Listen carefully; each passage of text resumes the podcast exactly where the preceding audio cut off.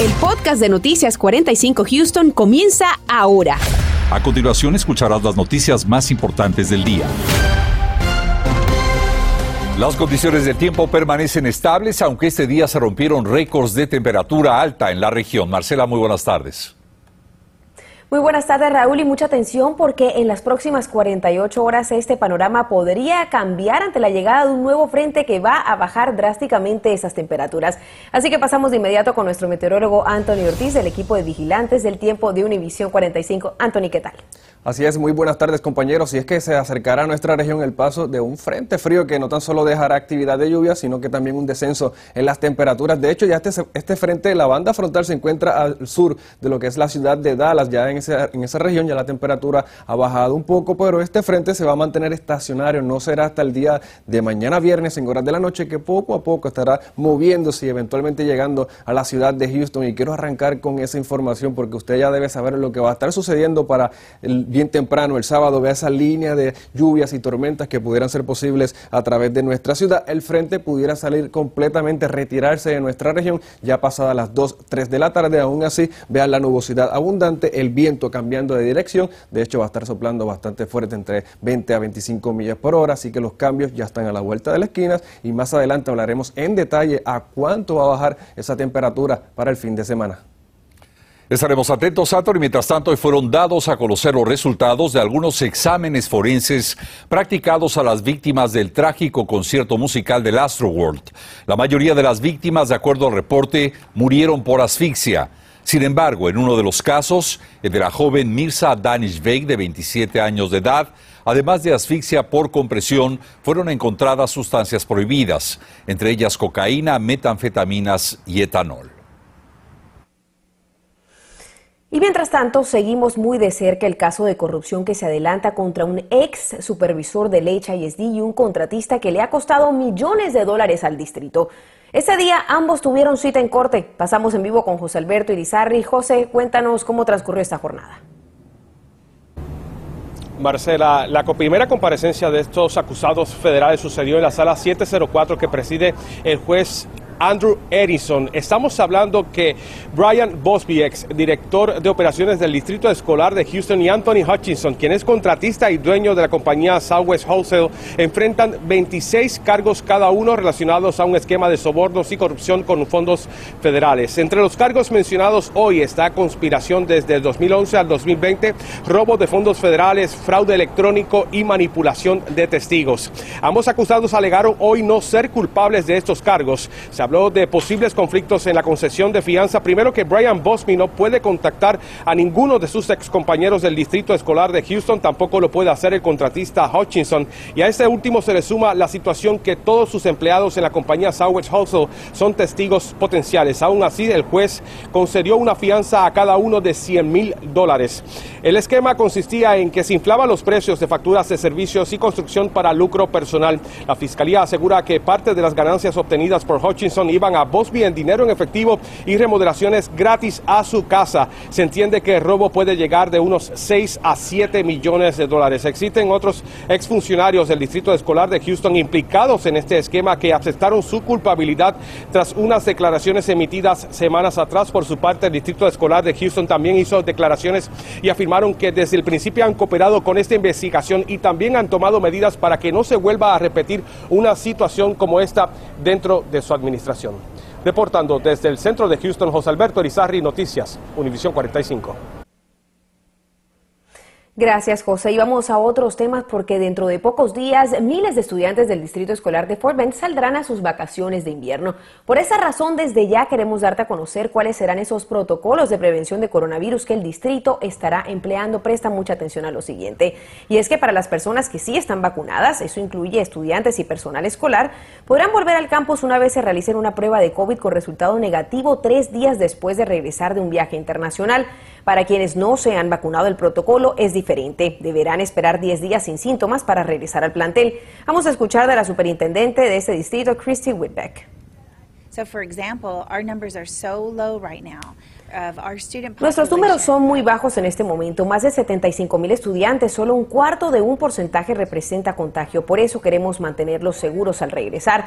Recuerda que en nuestra página de internet univision45.com tenemos un artículo preparado para ti donde detallamos los protocolos que sigue el distrito para este regreso a clases. Y bueno, uno de los grandes desafíos que tienen los estudiantes universitarios es lidiar con los costos de la matrícula. Pero una universidad de nuestra región ha creado ya un programa para ayudar a familias con el pago íntegro de la carrera universitaria de sus hijos. Daniel Tucho nos dice cómo funciona este programa y además quiénes son los que califican. Daniel.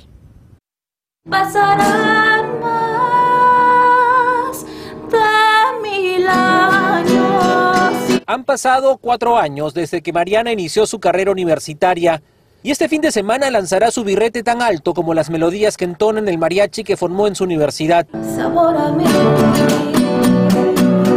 Mirando atrás, dice que se lleva el dulce sabor de que el esfuerzo valió la pena. Sí fue mucho esfuerzo. Para estudiar aquí sí tuve que trabajar bastante porque hubo un tiempo donde sí tuve que pagar fuera de mi bolsillo y no, no con becas ni con la ayuda del gobierno. Es la primera en su familia que va a la universidad y sabe que pagar por una carrera universitaria es costoso. Que busquen las becas.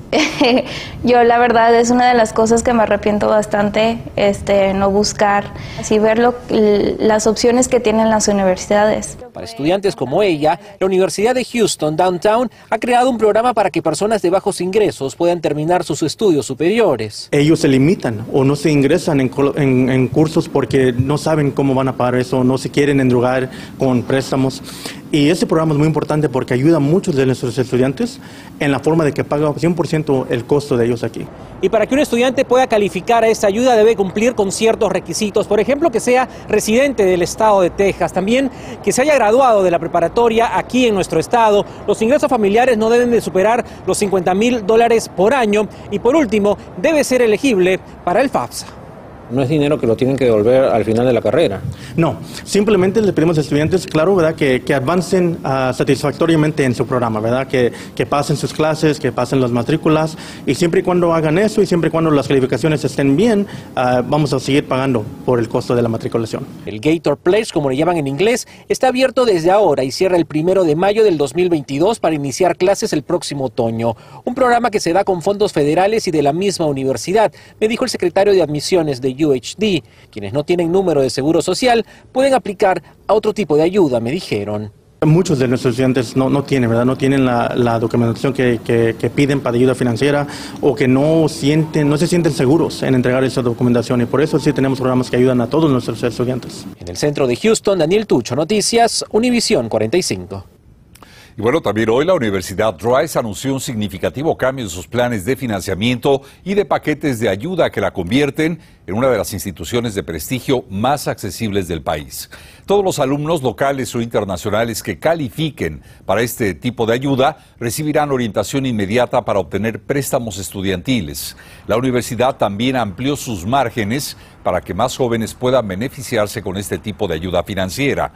Las ayudas se ofrecen a familias cuyos ingresos están entre los 75 mil y los 140 mil dólares, pero también hay otros estímulos para familias con ingresos de hasta 200 mil dólares. Nuestro equipo de Noticias Univisión 45 conversó con la madre del joven cubano que fue sentenciado a vida en prisión tras haber ocasionado un accidente mortal que cobró la vida de cuatro personas en Denver, Colorado, en el año 2019. Marlene Guzmán logró conversar con ella y nos acompaña en vivo. Marlene, ¿qué te dijo esta madre? Como se han dado cuenta, las redes sociales se han inundado en apoyo tras darse a conocer la sentencia en contra de este joven de origen cubano y que precisamente vivió aquí en Houston. Hoy tuvimos oportunidad de conversar con la madre quien nos dice, ella al igual que su hijo siente que se está muriendo en vida. Tanto la familia, una gran comunidad cubana y un sinnúmero de personas en varias partes del país a través de redes sociales piden clemencia para Rogel Aguilera Mederos, de 26 años, pues dicen se trató de un accidente y no de un acto premeditado, refiriéndose al terrible accidente vehicular involucrando el camión de carga que manejaba Aguilera y del cual asegura perdió el control de los frenos en abril de 2019 en una carretera de Denver, Colorado. La madre considera que los 110 años que le interpusieron de condena es una dura e injusta, pues el 13 de diciembre en el condado Jefferson, Aguilera fue hallado culpable de 27 cargos, incluyendo los cuatro fallecimientos víctimas de esta catástrofe, como ha sido catalogado por el juez que llevó el caso. Y como seguro ya escuchó parte de las primeras palabras que dio Rogel después de pedir disculpas a las familias de las víctimas fue, su señoría, no sé por qué estoy vivo y para qué. De estas declaraciones hablamos con Oslaida Mederos, quien nos recibió en su vivienda esta tarde. Estoy muerta en vida. Sí. ¿Es lo mismo que siente usted como madre? Correcto. usted me verá un poquito así, yo hago mis crisis por ratico, miro sus fotos, los recuerdos me estoy manteniendo bastante fuerte aquí con ustedes, pero mi hijo no es un asesino, mi hijo no es un terrorista, como así es. Para la cantidad de años que ese fiscal de tan sangre fría se levanta y declara así, me lo tiene como un terrorista, como un asesino. Siente que hubo muchas contradicciones e injusticias en este caso, pero nos comenta que ya trabaja junto a cuatro abogados en recabar las evidencias necesarias para la apelación del caso y que dice hicieron falta para la defensa de su hijo por el mal manejo de la investigación por parte del primer representante legal que tuvo Aguilera. Y bueno, también en una página que abrió una residente de Colorado en change.org ya han recabado más de 1.700.000 firmas. Esto justamente para poder buscar que se le otorgue un indulto a sí mismo con el cumplimiento de estos años que se le han dado de sentencia. Pero también camioneros cubanos han dicho que ellos van a protestar y no van a llevar carga hasta Colorado si es que no se hace algo al respecto en este caso. Y bueno, la madre también nos comenta que ella ha estado en constante comunicación con su hijo y lo último que le dijo precisamente este día es que ya lo trasladaron a otra cárcel, sin embargo no supo decirnos a qué prisión fue enviado Rogel. Vamos a seguir muy de cerca este caso y más información en univision45.com. Por ahora regreso con ustedes. Estás escuchando el podcast de Noticias 45 Houston. Ese día el embajador de Venezuela en Estados Unidos, Carlos Vecchio, y el enlace de la misión diplomática en Houston, Jorge Márquez, sostuvieron un encuentro con miembros del exilio de ese país en esta ciudad. La reunión tuvo como finalidad escuchar a los venezolanos y responder a sus preguntas e inquietudes. Previamente, el diplomático del gobierno interino del presidente Juan Guaidó recorrió la frontera de Estados Unidos con México en el estado de Arizona. Y la idea es cómo podemos articular esfuerzos para ayudar a la diáspora venezolana que está acá en los Estados Unidos. Primer punto, hemos impulsado la necesidad de que los venezolanos se inscriban en el TPS para que tengan, puedan estar aquí legalmente, puedan trabajar y ninguno sea deportado pero también eh, cómo apoyamos a los venezolanos que están entrando por la frontera en este momento eh, de México y los Estados Unidos y que esos venezolanos puedan tener apoyo para poder estar aquí legalmente y evitar cualquier deportación y creo que nosotros eh, debemos darle apoyo a esos venezolanos. El embajador Vecchio dijo también que mantiene acercamientos con la alcaldía de Houston, tratando de buscar apoyos y orientación legal para sus conciudadanos. Texas es el segundo estado con la comunidad más grande de venezolanos en Estados Unidos y particularmente concentrados en la ciudad de Houston. Por otra parte, durante el periodo comprendido del 17 de diciembre al 1 de enero, es decir, a partir de mañana, los oficiales del Departamento de la Policía de Conroe llevarán a cabo un programa especial de vigilancia en calles, avenidas y autopistas de la zona. Este es un esfuerzo conjunto con autoridades del condado Montgomery que busca detener a conductores que estén bajo los efectos del alcohol o de las drogas. Durante este programa, cualquier persona detenida que se niegue a realizar la prueba será detenida de inmediato. La vigilancia se llevará a cabo en importantes tramos de la autopista 45 y el corredor de la autopista 105, entre otros. Y ayer 15 de diciembre venció el plazo para la inscripción de los beneficios de salud del Obamacare o compra de seguro médico a bajo precio. Sin embargo, hoy el gobierno federal extendió este plazo para que quienes no lo hicieron a tiempo puedan beneficiarse. Gabriel Preciado tiene el informe completo. Esta representación a escala muestra los 19 espectaculares que serán colocados en diferentes áreas del condado y la ciudad para darle a conocer a sus residentes que se extendió el periodo de inscripción para seleccionar un plan de cobertura del seguro médico. La nueva fecha es hasta el 15 de enero del 2022 y podrá empezar a gozar de su cobertura el primero de febrero. El precinto número uno tiene la segunda tasa de porcentaje con residentes sin cobertura con un 21%. En 2019, more than 5.2 million Hasta el año 2019, más de 5.2 millones de personas en el estado de Texas no tenían un plan de cobertura médica. Esto representa un 18.4% y este porcentaje es el doble del nacional, que en promedio es de un 9.2%, mencionó. Un estudio reciente encontró que en Houston un 30% de los hogares tienen problemas para adquirir un plan de seguro médico. Por ello, hay una gran posibilidad para que encuentre el plan adecuado a su bolsillo. La pregunta es cómo inscribirse y pueden hacerlo llamando al 281-524-4764 o también pueden ir en línea y pueden accesar a communityhealthchoice.org diagonal apply y finalmente tendrán paso a paso una guía de principio a final. En la línea telefónica del 281-524-4764 podrá pedir una cita si usted gusta para atenderlo y guiarlo personalmente o inclusive puede ser a distancia en forma virtual. Para Noticias Univisión 45, Gabriel Preciado. Y hace exactamente un año el Centro Médico de Texas estaba administrando la primera vacuna contra el coronavirus. En este primer aniversario vale la pena revisar cómo están esos índices de vacunación. Actualmente, 1.262.470 personas han recibido la vacuna con un promedio de 4.900 emitidas al día por las instituciones del Centro Médico de Texas. Y precisamente el esfuerzo que realizan las autoridades para seguir incrementando la vacunación no descansa y por eso mañana viernes habrá otra jornada de inmunización. Tome nota de los siguientes detalles. Se va a realizar en el Centro de Convenciones George R. Brown desde el mediodía hasta las 8 de la noche. Se realiza la ciudad de Houston junto al Hospital de los Niños de Texas. Podrán vacunarse niños y adultos y también habrá disponible dosis de refuerzo. Y aunque usted puede ir sin cita, sí le recomiendan agendar un horario ingresando a texaschildren.org diagonal COVID scheduling.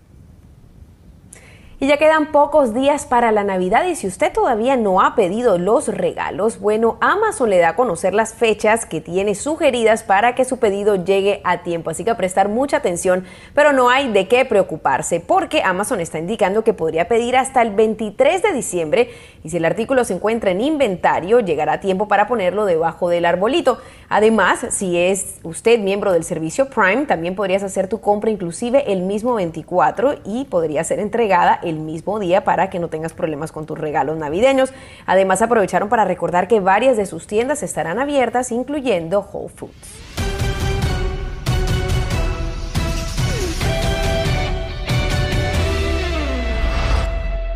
En su calendario deportivo, Rockets enfrentará a Knicks esta noche a partir de las 7, mientras que en el baloncesto femenil a nivel universitario, las universidades de Houston y Rice enfrentarán sendos partidos a partir de las 6 y 6 y 30 de la tarde. Este sábado, la Universidad de Houston enfrentará a Oklahoma State, esto en el baloncesto masculino, y este domingo los Texans enfrentarán como visitantes a Jaguars a partir de las 12 del mediodía.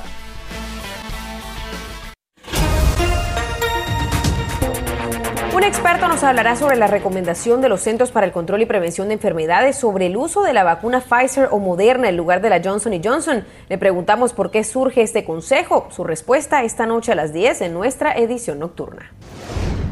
Y así se mira el cielo sobre Galería, por el momento sin precipitaciones y algo de nubosidad y temperaturas que se han mantenido por el momento en el rango de los 70 grados. Próximas horas en la madrugada, no creo que necesite abrigo ninguno. Vea que temperatura solamente en los 70, nubosidad y recuerde que para este fin de semana tendremos actividad de lluvia por el paso de un frente frío. Así que compañeros, vayan buscando desde ya esos abrigos. Así es, a protegerse, Anthony. Gracias y gracias a usted por haber estado con nosotros. Nos veremos esta noche, Marcela.